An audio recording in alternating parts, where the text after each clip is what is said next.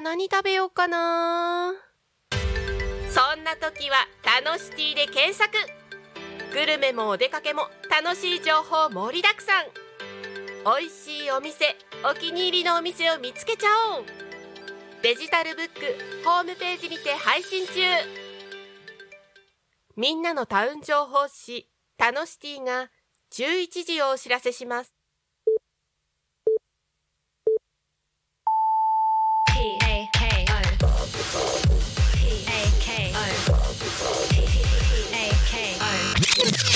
Alchemy FM.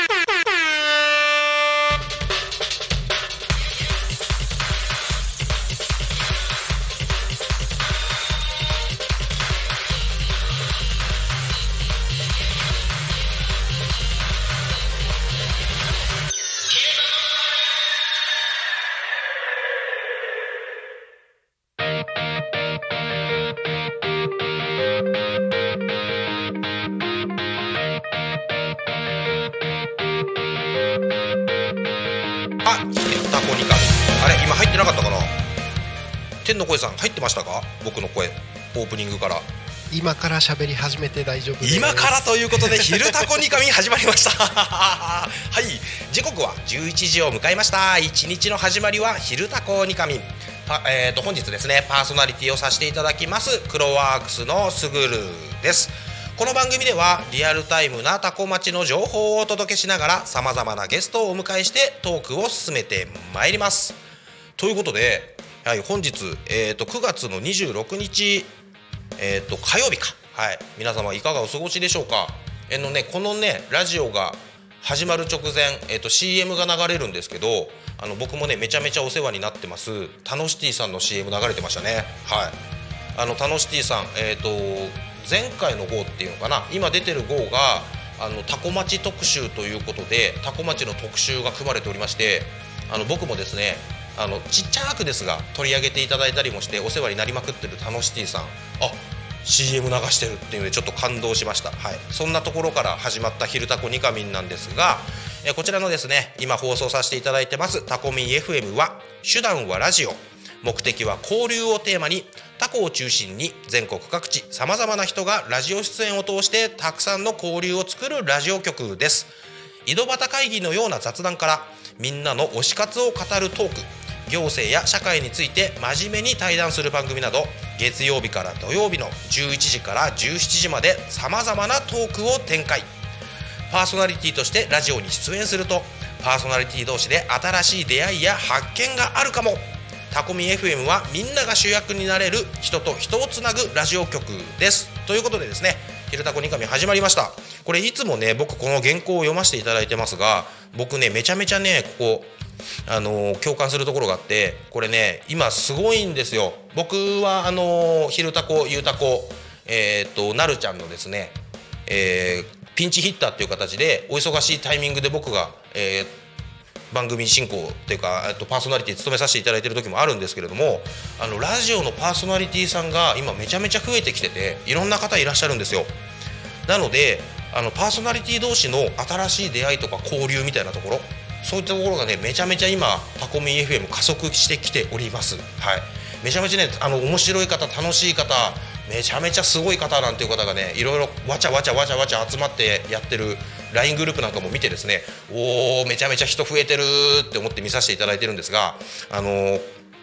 本当にタコミン FM 最近勢い乗ってきてるなっていう感じがしております。僕もねあのパーソナリティ務めさせていただいてめちゃめちゃ光栄でございます。ということで僕今日はですね「昼タコニカミ」務めさせていただきますが本日9月26日火曜日皆様いかがお過ごしですか？お元気ですか？最近ねめちゃめちゃ寒くなってきましたからね。あのーなんかねもう夜寝る時エアコンいらないやって言ってエアコンを切って寝るようになってからねあのしばらく経つんですけどあの掛け布団も一切かけないで寝ていてちょっと寝苦しいななんていう日もあったりしながら寝てたんですがつい先日23日前掛け布団も一切かけないでね寝ていたらねあのめちゃめちゃ寒いなっつって寒くて起きるっていう経験をね久々にしました。はい。おお秋が来てる秋が来てるっていうことでねちょっとテンション上がったんです。っていうのが僕がねちょっと体がわがままボディなもので私すぐる代表ですね。あのわがままボディなもので結構ね夏は汗だくになって暑がりだったりもするんで寒くて起きるっていう経験がめちゃめちゃテンション上がったはい今日この頃でございます。あまあ、ちなみにさっきあのちょっと格好つけて掛け布団とか言いましたがあのクロワークスベース大高にねタコの大高にクロワークスベースっていう活動拠点を構えさせていただいて僕今そこに住んでるんですけどあの下がコンクリートの土間の上にあのキャンプ用のコットを引いて寝袋で寝てるんですいません。あの掛け布団じゃなくて寝袋でした。はい。そんな感じでねあの生活してるんですけどもほとんどアウトドア生活をさせてもらってますがあの寒くて起きるっていう経験でね秋来たなーなんていうふうに思いました。そんなね「昼タコニカミン」ですが、えー、毎週テーマを設けてですね、えー、ゲストの方や皆様からコメントをいただきながらおしゃべりをしていきます。さて今週のそんな今週のテーマに関しましては「まるの秋」はいということで初めてこのリバーブあのタイミングあった。俺いつもうわーって喋っちゃうからあのうわーってなっちゃうんですけどはい。バッチリですね。よかったありがとうございます天の声さん。今日天の声さんの声が違う気がしますがはい。気のせいでしょうか。はい。あのね初めてリバーブがあった。今日ちょっとねあのー、車でねあのタコミ FM のスタジオに来る間にちょっとリバーブ1回ぐらい成功させねえとラジオのパーソナリティとしてかっこ悪いだろうって思いながらリバーブ意識しながら来たんでねちょっとリバーブが今回ちょっと一発目うまくいったんであのいい感じで喋れております。はい。はい、ということでですね、えーと、今週のテーマ「まるの秋」ということでねお話をさせていただきました。まあそんなねテーマも意識しながら導入したんで、まあ、寒い日涼しい日が続くようになってきましたねっていうトークもさせてもらいましたが皆様「まるの秋」何かですね、えー、俺は読書の秋だなとか食欲の秋だなとかいやいやいやいや俺は何々の秋だよなんていうのがありましたら、えー、皆様コメントを寄せていただければと思います、えー、番組へのコメントゲストへの応援メッセージは、えーと、台本の方にこっちが台本か。はい、えー、ツイッターに関しましてはた、えー、ハッシュタグタコミンでコメント。ツイッター X ですね。こちらは、えー、ハッシュタグタコミンでコメントを募集しております、えー、メールアドレスは fm アットマーク tacomin.com fm アットマークタコミンドットコムまでお願いします、えー、電話番号は0479747573 0479747573ですあとはですね、えっ、ー、と、公式 LINE ですね。タコミン FM 公式 LINE が始まっております。公式 LINE の方でも、えー、メッセージ、えー、お待ちしておりますので、〇〇の秋、こんなんだよっていう方がいらっしゃいましたら、〇〇の秋について、えー、メッセージ、どしどしいただければと思います。よろしくお願いいたします。はい。えーとですね、基本的にゆうたこ、ひるたこに関してはゲストをお迎えしてっていうのが定石なんですが僕、何分ピンチヒッターでやってるもんであんまりゲストいません。今日も一人喋りです、えー、皆さんのメッセージが、えー、トークを広げる鍵になります。一人で喋っててあの何喋ろうかなって言って喋れなくなる時が多々ありますので皆さんメッセージで僕を助けてください。よろしくお願いします。はい。ということでえー、っとトークテーマについて雑談ということでまあ丸々の秋。まあ僕わがままボディって先ほど言いましたが、まあ、僕に関してはね年中年中なんですが、まあ、秋はさらにそれが深まるよということでもうもう言わしてください。食欲の秋です。はい。美味しいものがいっぱい出てくるんですよ。はい。タコ町もねタコ米の新米がどんどんどんどん出てきてはい。お米も美味しい。はい。これから農作物いっぱい出てきますよね。その出来上がってくる美味しい農作物とタコ米で美味しいご飯をいただく。はい。いやもう今想像しただけで口の中がよだれでいっぱいになってしまう僕ですがどうしてもついつい食べし食べ過ぎてしまう皆様もねあのいると思います。僕も食べ過ぎないように気をつけようと思います。いやねなんか痩せるって言ってから全然痩せないんですよ。あの食食事制限とか少しちょっとやってみたりするんですけどちょっとやそっとの食事制限じゃあの痩せないわがままボディ鍛えられたわがままボディが出来上がってしまったので、はい、ほら体って鍛えるとシックスパックになる腹筋がねシックスパックになるとかエイトパックになるとか言うじゃないですか。僕は違うと思うんですよ。あのワンパックになると思ってます、はい、極限まで太るとワンパックになりますから。人間の究極系はシックスパックでもエイトパックでもなくワンパックだと思ってる僕ですが、はい、皆さんはですね体調に気をつけて太りすぎてもしょうがないですから、はい、わがままボディにならないようにあの食欲の秋をですねあの楽しんでいただければななんていうふうに思いました。はいということでコメントですね。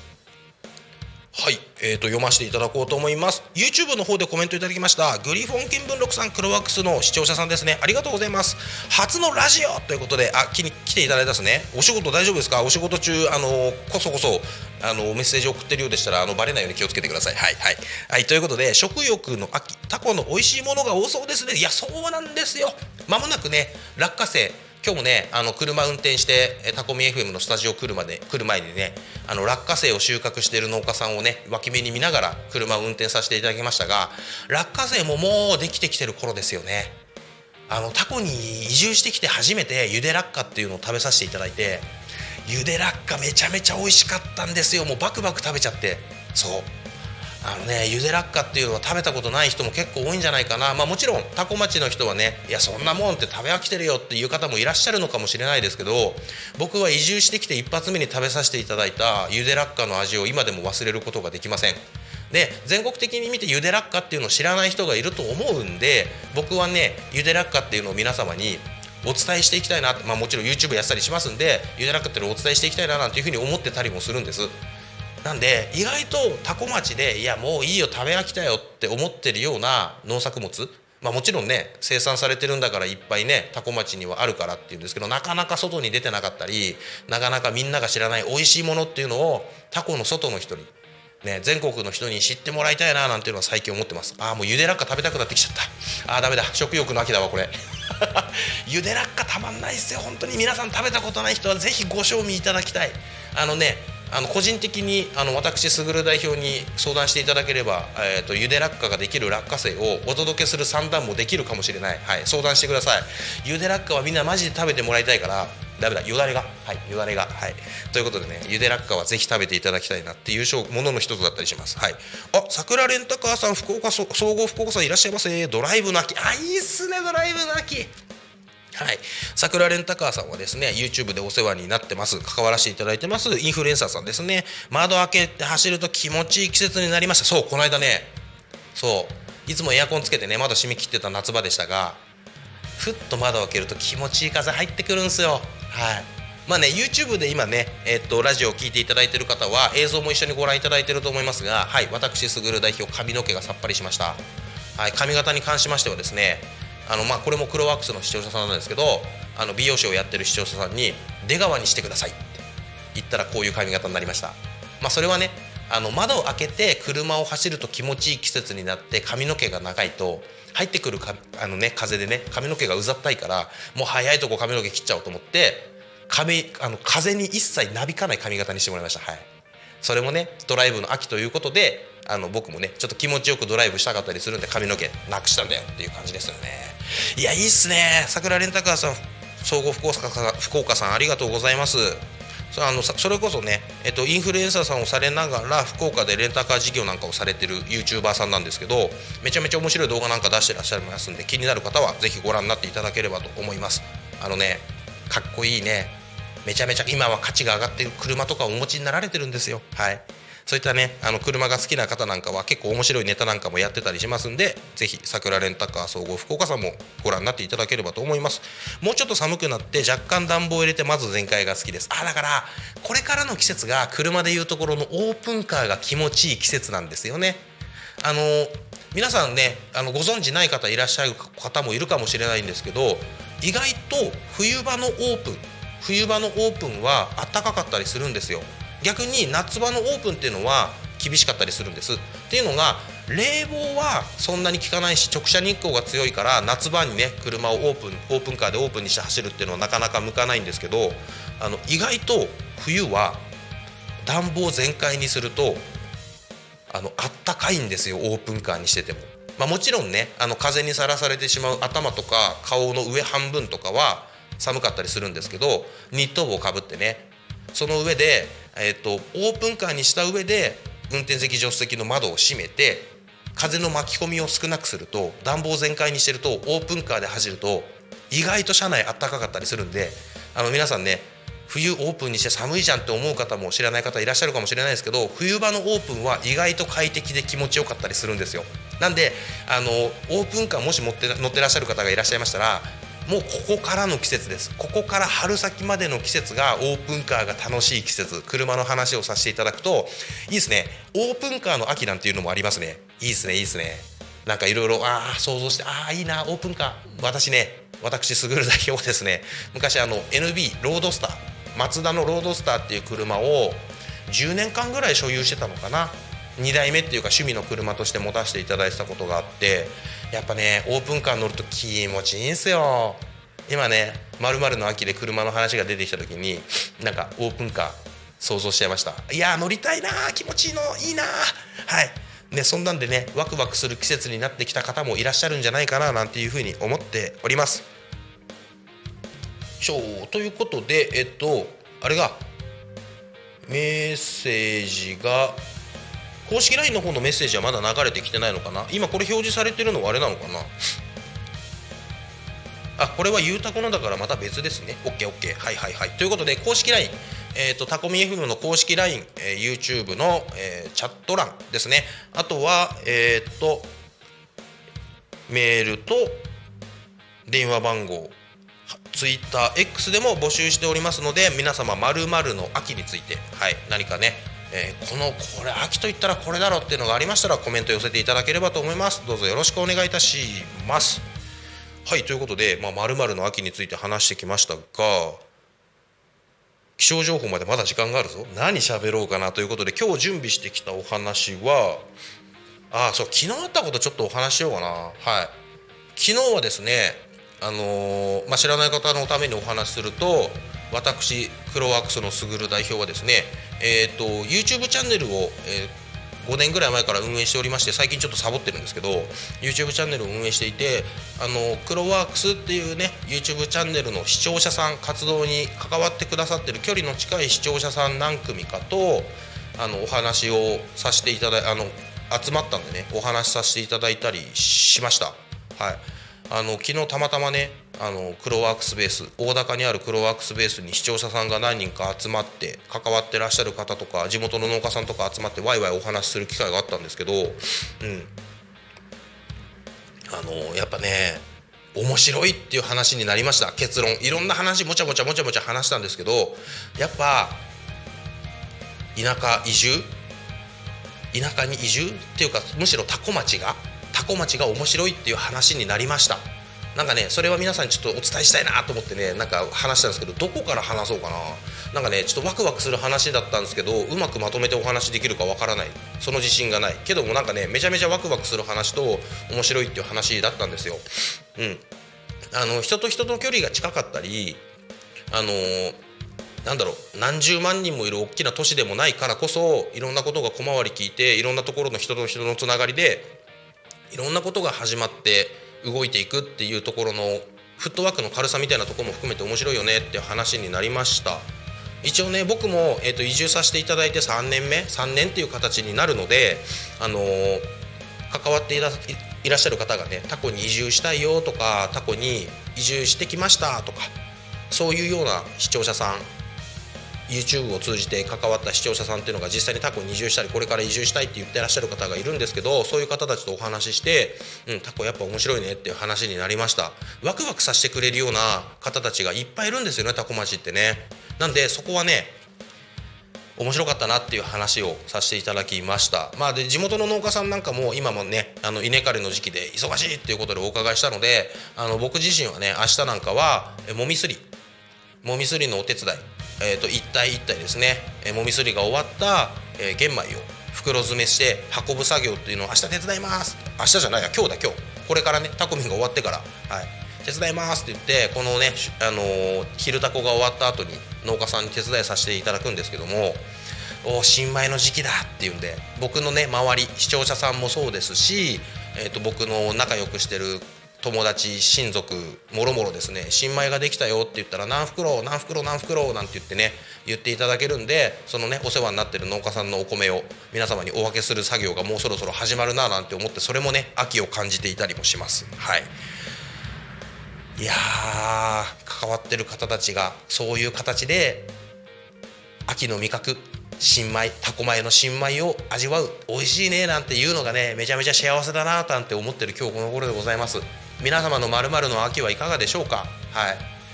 い。いやーだかもう新米食べたいな。まだね僕新米食べれてないんですよ。残ってるお米があったりするんでそれを食べてからと思って新米まだ手つけてないんですけどもう皆さん新米食べた人いますかね？タコ米の。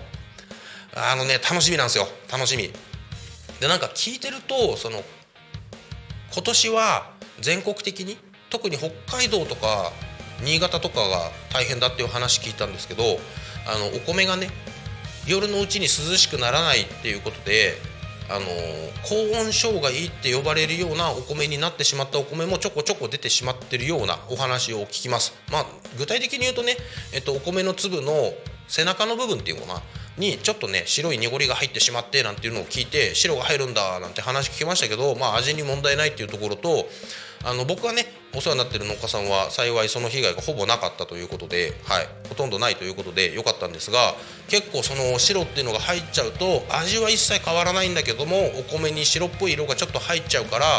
そのお米のランクでいう一等米にならなかったりするみたいな話を聞いてああそういうのもあるんですねっていうんでもう関わらせていただいてね日々あのお米のことだったり農作物のことだったり一つ一つお勉強させていただいております。またね先日かえっと先週の土曜日はい先週の土曜日あの移住コーディネーターされてる方が並木さんがね「昼タコゆうたこ」のパーソナリティされてる並木さんの主催されてるマルシェ。あの南千住の石浜神社さんっていうところで行われるマルシェね僕行かせていただいて、えっと、多古町のねえおこお米やお野菜をマルシェで出店させていただいてっていうふうに参加させていただいたんですけども新米はねやっぱり結構皆さん手に取っていただくお客さんが多かったですね。でまたこれからね秋っていうことで農作物の収穫も増えてくるんでマルシェに出店するのがマルシェにねお野菜皆さんがね多古町の皆さんが作ったお野菜を持ってってそれを都内の人がね南千住周辺の石浜神社周辺の都内の人が手に取って食べて美味しかったよって言ってくれるのがめちゃめちゃ楽しみだなっていうふうに思ってます、はい、いや行きたいな。もう山盛りの野菜をね。東京の人に山盛りの野菜を見せて「わあこんなにあるの?」って言って「そうだよ」って言って手に取ってもらって実際にファミリー層なんか多いんでね。あのファミリー層の方に食べてもらってちっちゃいお子さんが「美味しかった」とかって言ってくれるのがめちゃめちゃ幸せなんですよ。はい、これから実りの秋、はい、いろんな収穫物出てくるのをねマルシェに持ってって手に取ってもらうのが楽しみだななんていうふうにも思ってます。ああいいな。食欲の秋しか出てこねえなと思ったら実りの秋とかオープンカーの秋とかドライブの秋とか、はい、皆さんのお力添えいただいていろんな秋が出てきましたね。いいっすね。いや実りの秋なんかねそうそんなのね移住してこなかったら一切俺意識できなかったもんな。野菜なんかスーパーで安いもん買うぐらいにしか思ってなくてお米も安いのを買って食えばいいぐらいにしか思ってなくて食に対してね自宅で食べる食に対してそんなにこだわりがなかった僕が美味しいお米で美味しいお野菜でなんていうことを意識できるようになったのは多古町きっかけいただいてねあの移住させていただいたおかげだと思っております。いや本当に多古町には感謝ですね。皆様本当にありがとうございます。はい。えー、グリフォン見聞録さんチャット,、えーと、YouTube の方でコメントいただきましてありがとうございます。キャンプ始めたいなということであいいですねキャンプね。まあ僕ほらさっきお話ししたけど多古町での活動拠点であるクロワークスベースは事務所兼寝床みたいな形であの床がねコンクリートの土間のところにキャンプ用のコットを引いて寝てるんでほぼキャンプみたいなもんなんで。そうほほあ半分アウトドア。一応ねあの事務所なんでエアコンはつけてるんですけどそのエアコン以外はまあ風通しがいいと言いますか。はい。まあ、それそのくせ湿気はたまるのであのあれなんですけど、はい、風通しがいいところでねコットで寝てるんで、まあ、ほぼアウトドアなんで、まあ、僕もいつもキャンプしてるようなもんだからっていうんでなんかわざわざキャンプっていう意識がちょっと薄れてしまった人間ではあるんですけど、まあ、キャンプを始めたい方も中にはいらっしゃいますよね、はい、それは、はい、感じております。そうね。だからね日中暑くて活動がなかなかね容易にできなかったし、ね、暑くて動けないよなんていう方ももう気温下がってきたんで日中も活動的になれる気温になってきたと思います。だからこそ、うん、今だからできるアウトドア外遊びなんていうのももしかしたらあるかもしれないですね。本当に夏なんか熱中症気をつけなきゃいけないから外に出て遊ぶなんてのができない状況。さっき話したね石浜マルシェって呼んでますけど石浜神社さんでね参加させていただいてるマルシェ夏場めちゃめちゃ暑かったんでそれがね落ち着いてきてお客さんの足もね客足も増えてっていうんでにぎわったら秋だからいいななんていうふうに思ってたりもしますが、まあ、外で活動することが容易になってきた分外遊び活発になってもいいんじゃないかななんていうふうに思ってます、はい、このねタコミ FM のスタジオ、えー、スタジオから一望できるですねえー、田んぼ水田に関しましても稲刈りが終わったところと終わってないところとあれかなここからだとあれだ稲刈り終わった後にまたちょっと稲穂が伸びた感じなのかこれ。はいそんな感じでですね一面の、え、水田が見えるような場所で、はい、レインボーテントが見えるような場所でラジオを配信しておりますがいいな。なんか今外をね降ってみましたけどこの日差しがいい感じなんですよね。じりじりみたいな日差しじゃなくてこうあったかいほんわかした日差しが多古町全体を照らしているような、はい、そんなね雰囲気が。ああ秋来たなっていうのをね今外見て思わし感じさせていただきました。ありがとうございます。ということでえ時刻はですね25分になりました、えー、ここで気象情報を入れさせていただきたいと思います。はいということで気象情報を調べましょう。はい。交通情報を。いいっすよね。ラジオでその場でこう見ていくっていう。よし。多古町多古町関東甲信越えっ、ー、と千葉県の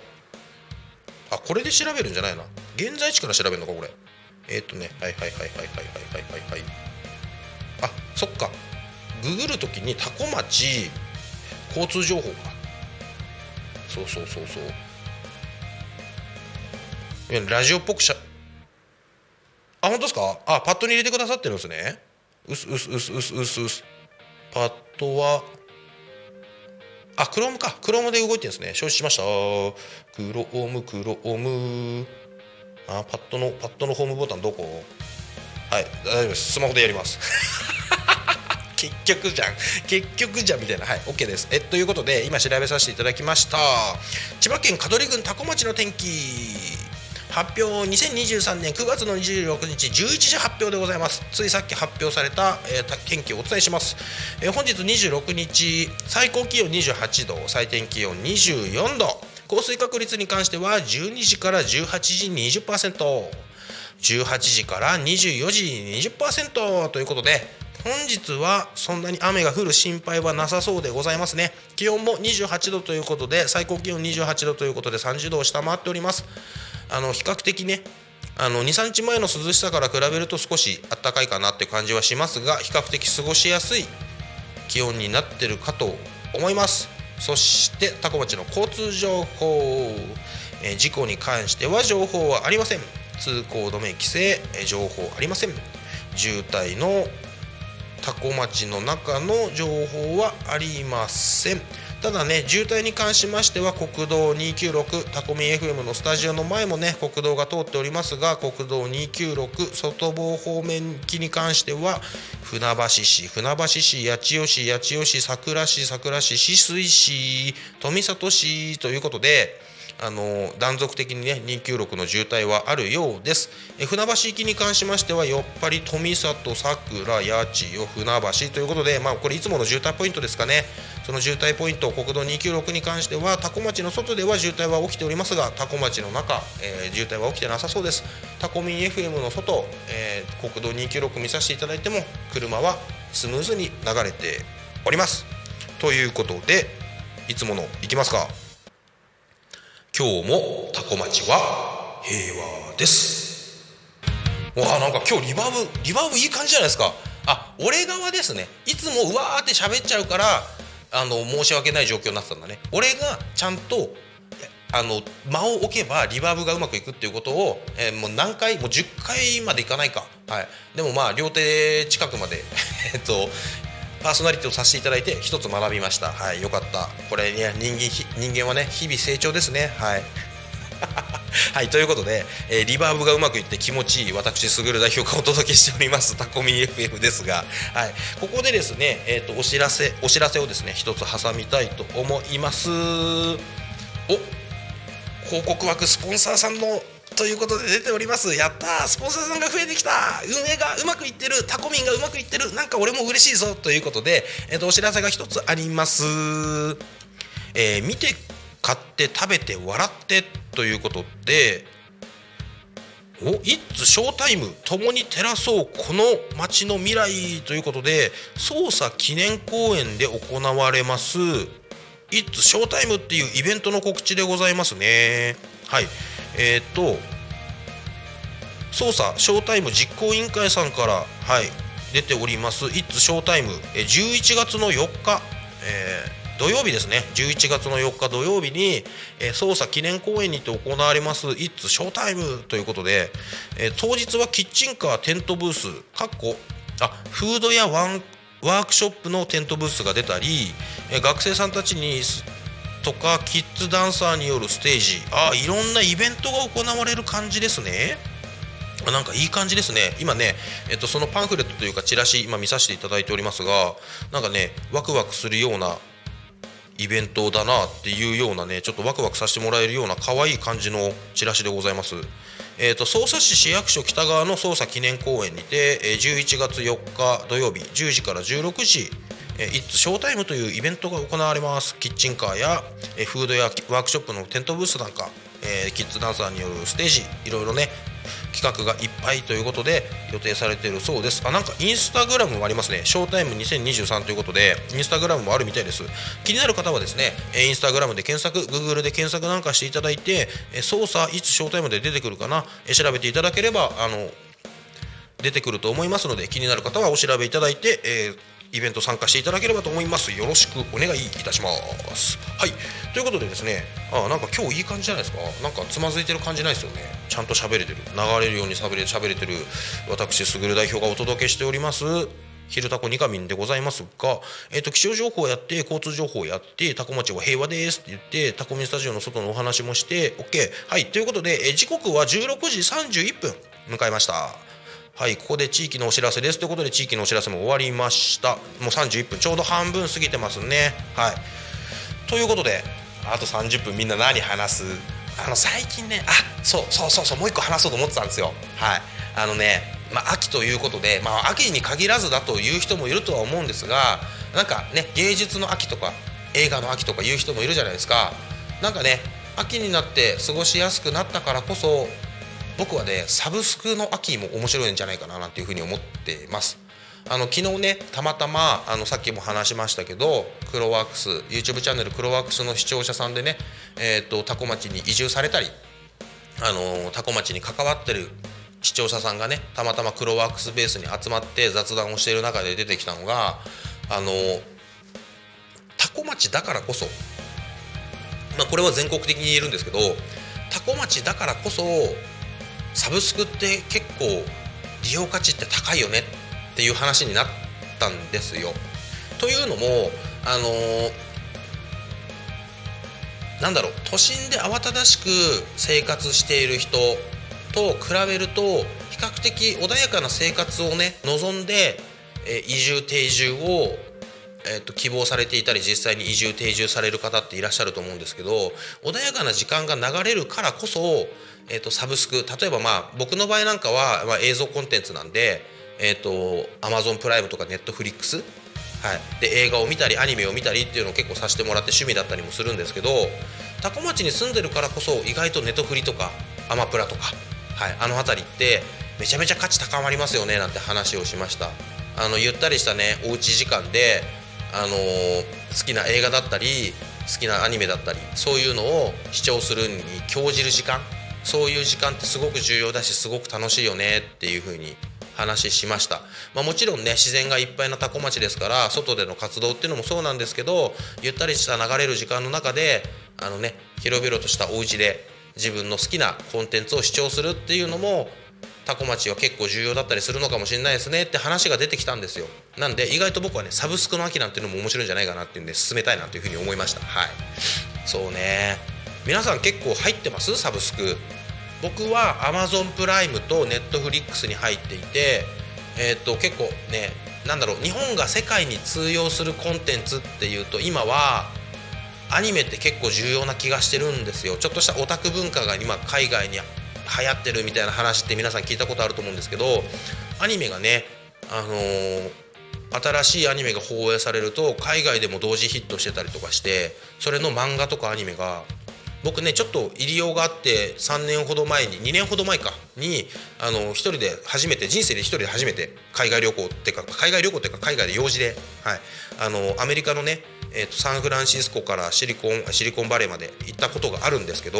その時にふらっと立ち寄った本屋さんすごいんですよ。あの英語版の「鬼滅の刃」が一番目立つとこに平積みされてましたね。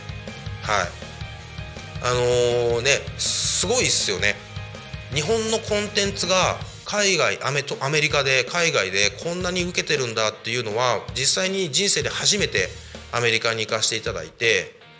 あのレンタカーをね自分で借りて車走らせてたんでいろんなところお店に巡ることができたんですけど、まあ、コロナ禍の中でなかなかねやってない店もあってあれだったんですけど、まあ、やってた本屋さん行った時にあの一番目立つところに「鬼滅の刃」が英語版のねもちろん英語読めないからなんだか分かんないけどあこれ漫画何冊何巻何巻何巻みたいなもうね「鬼滅の刃」がブワーって平積みされてるのを見てわあすげえコンテンツが海外で当たってるって。日本のコンテンツが世界に発信されてるっていうのを知ってから結構アニメ見るようになったんですよ僕。あの世界に通用してる日本のコンテンツをね自分で吸収さし見させてもらって吸収させてもらって何かヒントにならないかなと思ってっていうのを言い訳にしつつ僕の娯楽としてね趣味としてアニメを見るようになったんですけどあのアニメやっぱすごいですよ海外で受けてて、はい、なんで僕はねえっとネットフリックスアマゾンプライムなんかでよくアニメも見るんですけども今季おすすめのアニメがあるよなんてアニメのね好きな方いらっしゃいましたらコメントもいただければちょっとアニメアニメ話で盛り上がっても面白いかななんて思ったんですよ、はい、だから、まあ、僕はネットフリアマプラなんかのサブスクの秋みたいな、はい、それも感じましたね。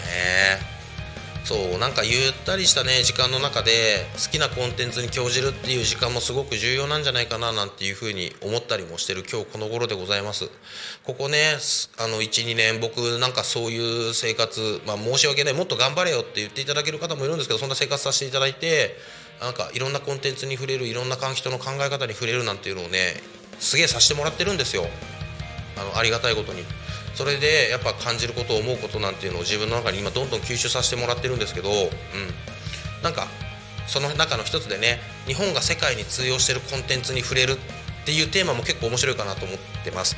あのー、このね今、えーと、YouTube では7人ラジオの方でも聞いていただいてる方がいらっしゃると思いますがその方でねどれだけの方がご存知かわからないですけど今ね新しい学校のリーダーズっていうねえーと、ユニット音楽ユニットですね。それが海外でめちゃめちゃ大人気だったりします。日本だとねそこまで最近テレビ出てきてるから知ってる方いらっしゃるかもしれないですけどあの88 88なんちゃらなんちゃらってあの要はアメリカ日系のアメリカ人の方がやってるレーベルかなんかに所属していてアメリカで今めちゃめちゃヒットしているんですよ。どんな方たちかっていうと年齢は20代前半ぐらいの女性かな。20代。20歳ぐらいなのかな。22345ぐらいの、えっと、女性の4人組のユニットで必ずセーラー服着てます。でめちゃめちゃキレッキレのダンスと歌とっていう形であのエンターテインメントみたいな形でですねえーと、音楽をやってる、まあ、アーティストの方なんですけど方たちなんですけど海外でめちゃめちゃバズってます、はい、日本でも人気が出てきてっていう形で活動されてるんですけど最近そういう形増えてきましたよね。日本人の方が海外で活躍して人気者になって日本に逆輸入されるみたいな、はい、なんかそんな感じで日本で人気が出るアーティストさんなんかも増えてきたりアニメも出てきたりなんか海外で通用するコンテンツそういったのをね興味あって見てみるとそういうのも面白いかななんて思いました。まあ、っていうのもねあの千葉県香取郡多古町あの成田成田空港に隣接した、はい、町でございますから海外から人が来ることもあるでしょうし多古町に住んでいれば日本の玄関口成田空港すぐ近くですからすぐに海外に飛び立つことも飛び立つこともできるっていう立地条件の中でなんかねどっかでその海外とのつながりだったり海外に物が出ていくコンテンツが出ていく海外から、コンテンツ物が入ってくるなんていうところの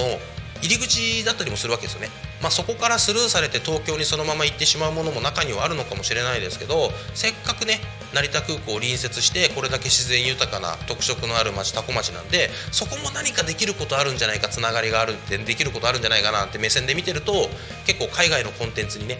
視野を向けるのが楽しいことなんじゃないか。もしかしたら何かにつながっていくことなんじゃないかななんていうふうに思ってたりもします。はい、あとまあ昔から有名ですけどこれ多分今今最近はねあの新しい学校のリーダーズさんはあのテレビに出てるんで認知されてる方も多いと思うんですけど僕が好きなのは意外とベビーメタルだったりします。ベビーメタっていうねあのめちゃめちゃ新しい感じだったんですよ。可愛らしい10代のまあ今もう20代になってますけど可愛らしい10代の女の子がバリバリのメタルの格好をしてガチのメタルやるっていう可愛い子がメタルをやるっていう女の子がメタルをやるっていうのが海外で当たって海外ではめちゃめちゃ根強い人気があるアーティストさんです、はい、日本での知名度はっていうと海外よりも逆に少ない日本人の方だったりするのでそういったところのコンテンツで海外で当たってるコンテンツが日本になんていうのは興味持ってみるの本当に面白いなと思ってますね。僕ベビーメタ好きででねクロワークスの視聴者さんで本当にベビーメタのその熱狂的なファンの方が視聴者さんで1人いらっしゃいましてはい。その方とお話しすると話があの深すぎてついていけないっていう、はい、だったりしますが、はい、あの熱狂的なファン日本にもいらっしゃるようなねアーティストさんが知名度は少ないけど海外でめちゃめちゃ知名度があるアーティストさんなんかもいたりして面白いなって思ってます。はい。さあそんなお話をさせていただきましたが皆さん気にあめちゃめちゃチャットチャットじゃないやメッセージ来てくださってますね。えっ、ー、とラジオの方でのチャットありがとうございます。はい。あら。はいはいはいはいはい。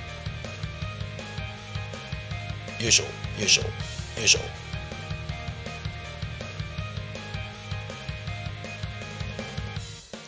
よいしょ。ということで、えーと、メッセージありがとうございます。えっ、ー、とあ鈴木直子さん素直さんお疲れ様です。先日はご挨拶ありがとうございました。あのマスクされてたんで全然気づかなかったです。僕ねあのしれっとお買い物に行ったらお声掛けいただいてありがとうございました。あの僕はめちゃめちゃお世話になってるお店ですんで今後もお顔をあの顔を合わせることあると思いますがどうぞよろしくお願いします。畑で休憩中ということであどうですか？あの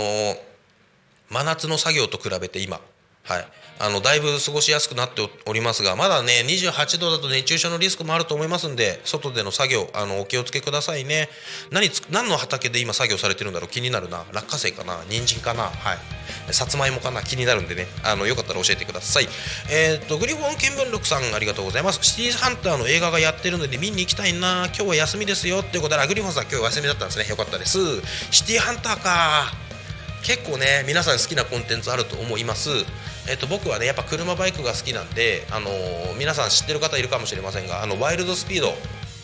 まだやってるんですよね最新作。まだ映画館でやってるところ終わっちゃったとこもあるのかなやってるとこあるんでいけるか DVD とかの、ね、それこそさっきのサブスクのわけじゃないですけどサブスクに出てくるの待つか今迷ってるところなんですよ。タイミング合えばちょっとねあの映画はねあのーワイルドスピードの最新作は見に行きたいなって思ってるんですけども。はいどうでしょう。あ OB さんクロワックスの視聴者さんです。ありがとうございます。こんにちは。お疲れ様ということでいらっしゃいませ。えー、オラもよく見てますよ。カノンカノン推しです。カノンっていうのはなんなんかいくつかあるよねコンテンツで。よく見てますよ。っていうのは多分えっとサブスクの話だと思うんですけど。僕ねカノンって聞くとねあの昔のねあのパソコンゲームを思い出しちゃうな。あのそれであってニヤッとする人はいるかもしれませんが、はい、あのニヤッとしたままで止めておいてください。僕はカノンとかね、はい、やってました昔パソコンゲーム、うん、意外とあのー、活発でやんちゃな人って言われることも多い僕ですが意外とオタク気質も持ってたりします。はい。やっぱ収穫の秋 OB さんそうですよね。関西の方で、え農家さんされてます。ベビーメタル推しの友人がいます。そうですねそうですね。あまだ暑いです。ということで涼しくなってきたとはいえまだまだ暑い日がやっぱ続いてますね。作業暑いですね。はい、なんでですね、えーと、外で作業される方まだまだ、えーと、気をつけてですね活動されるようにしてください。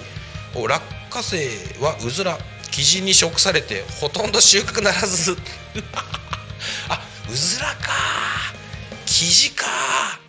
あの東京都内とか、えーと、都心部に住んでる人にはあのなんか、えー、と馴染みの薄いというか、まあ、知ってはいるけど馴染みの薄い鳥たちですよね。うずら生地。東京とかだとカラススズメっていうところがねすごいこう目につく鳥だなとは思うんですけどやっぱタコ町ですね。はい。カラススズメじゃないんですよ。うずら生地でございます。はい。でも結構生地多いなって思います。あの僕のね地元である埼玉県越谷市もあの端っこの方というか自然が残ってる方に行くとキジとかうずらとかあとなんだっけヒヨドリっていうんですか？あの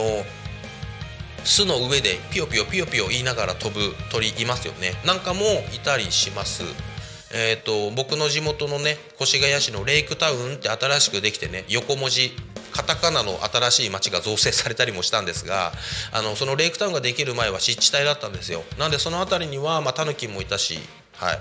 あのフクロウもいたしっていう感じなんですが、まあ、タコ町はねその日にならないぐらい、はい、いっぱい動物が豊かですよね、まあ、そのね難しいですよね害獣だったりっていう言葉になっちゃうのかなと害獣指定されてる動物だったりそうじゃない動物だったり農作物との兼ね合いっていうところなかなかあると思いますがうずらキジやっぱいますよね。はい。まだね僕多古町来てからこの周辺でイノシシは見てないんですよね。ノウサギタヌキハクビシンイタチなんかは目にしたことがあるんですけどまだイノシシは見てません。ただあのタコのね町内本当にね町内の方でもイノシシが出たなんていう話をねえーと、今年聞いておりますのであのそういったね野生動物の被害等々、まあ、お野菜もそうですけどあのご自身のねお体の被害なんていうところも気をつけていただければなっていうふうに思っております。はい。やっぱそうなんですよね。農作物とその、うんね、野生動物との兼ね合いってなかなかありますがはい。その辺りも気をつけていただければと思います。クリホンケンブロックさん新しい学校のリーダーズですよ。ということでそのゲームをやりました。ああねカノンね。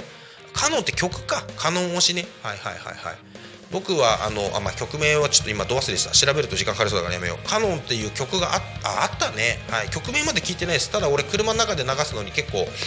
新しい学校のね曲再生リストに入れたりなんかしてますけどはい。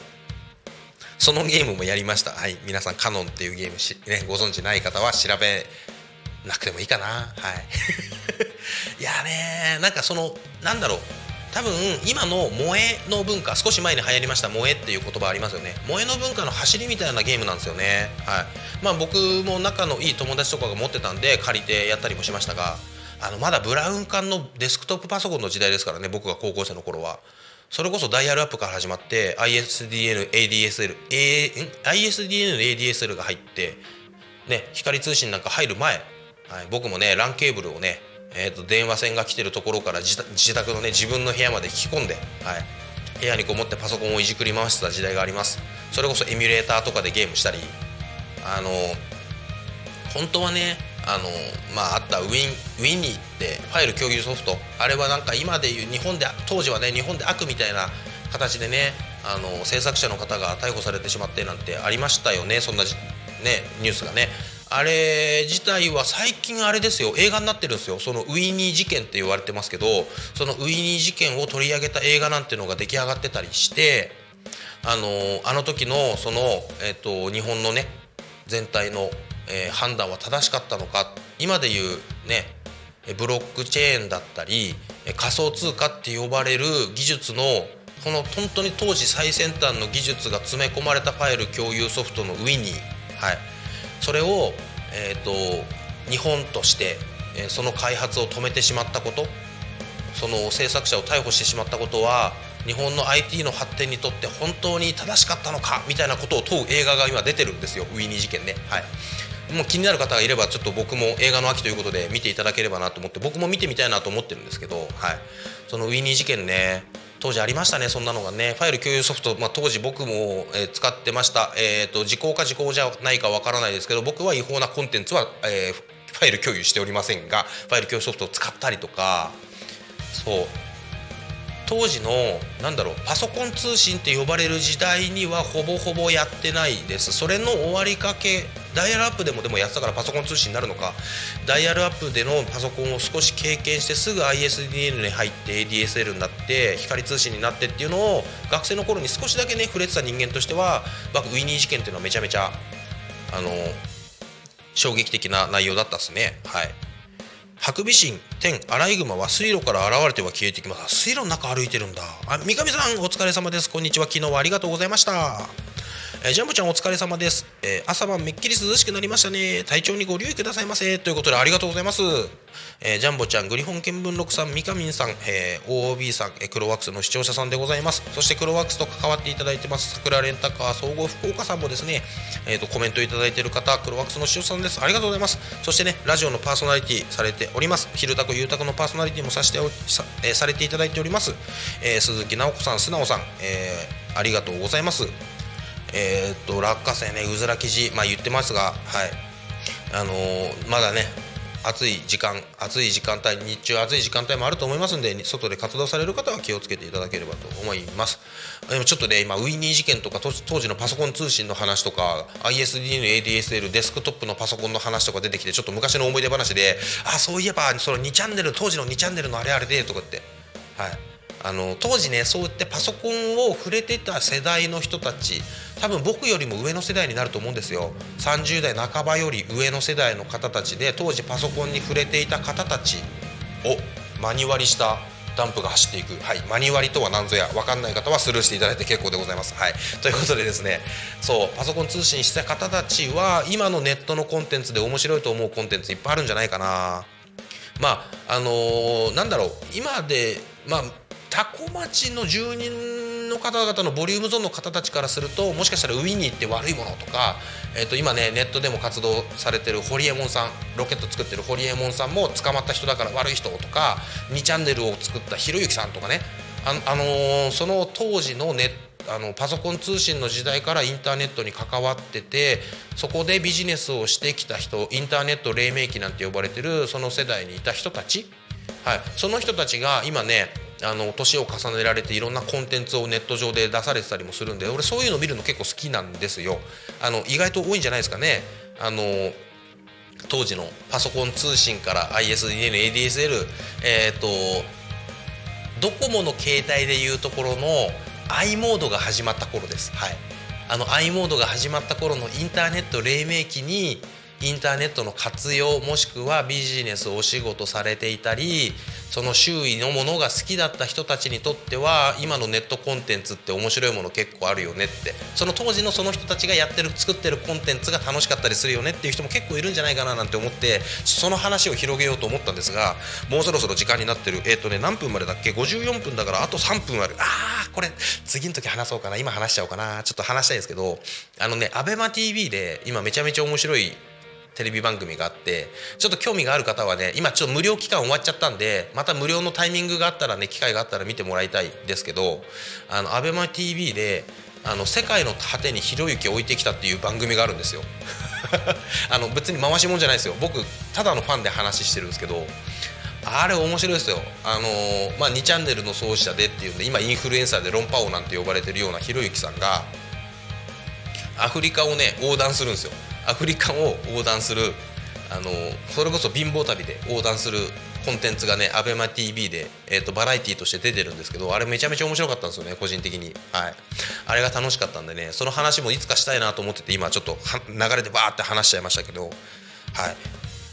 あれはね面白いんで、まあ、気になる方がいたらぜひ見ていただければななんていうふうに思います結構ね最近僕コンテンツに触れることが多いんでおすすめのアニメとかおすすめの映画とかあのおすすめのテレビあのネットテレビ番組とかねおすすめの YouTube チャンネルなんかあったら全然話すそこを語ろうと思ったらめちゃめちゃ時間がいくらあっても足りないぐらい語れるんであの気になる方は振っていただければそういうトークをあのピンチヒッターでやらせていただいている「昼タコゆうたこ」で話してもいいかななんていうふうに思ってます。あそれ腰つべでも見れたあの腰つべで全部 YouTube で全部見れたわけじゃないかもしれないけどね、え ISDN で、え介護保険請求レスあえーと、レセプトですかね。レセプトしましたということでそういえば秋収穫と言いたいですが美味しいものが増える食欲ですかね。ということではいはいはい。今日ねあのラジオの前半の方であの収穫の秋なんてお話をさせていただきましたがまあ皆様のまるの秋いかがでしょうか？ドライブの秋オープンカーの秋、はい、サブスク芸術の秋いろいろあると思いますがえ皆様ね思い思いの皆様の秋を楽しんでいただいたらいいんじゃないかななんていうふうに思っております。で原稿の方で50分があってタコミンの案内タコミンの案内はよそうねあの今日ないって言ってたんだ、はい、後半の案内はないということですが、えっと、1分ぐらいあるから地域のお知らせ1個ぐらいいこうかな。はい。ということで、えどの地域のお知らせを見るか決めることなくこれだ。はい。えー、っと学びのパターンランゲージと7つの習慣ということでセミナーが行われるみたいですね、えー、10月の1日13時30分から15時多古町のコミュニティプラザ3階多目的ホールにて学びのパターンランゲージと7つの習慣。これあれですね。スティーブン・コビー氏のはい、7つの習慣っていう分厚い本がありますが僕はね、えーと、最初の5分の1ぐらい読んで挫折してます、はい、あの実家に置いてありますが読んで最後まで読めてません、はい、そんなね、あのー、ちょっと意識高い系の人たちが見る本だななんて思ってたんですけど意外と7つの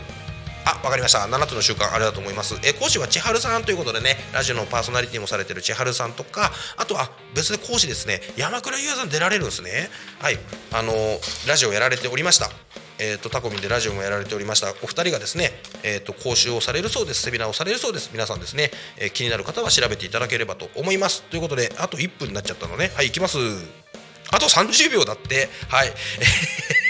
えっと、タコミン FM は月曜日から土曜日の11時から17時までリスラジにてリアルタイムを放送しております。放送した番組はすべて YouTube と各種ポッドキャストを聞き逃し配信で楽しむことができます。この番組が終わりましたら本日のリアルタイム放送は終了しまた明日の、えー、11時よりスタートとなります。これゆうたこの案内だね。はい、はい、ということで本日の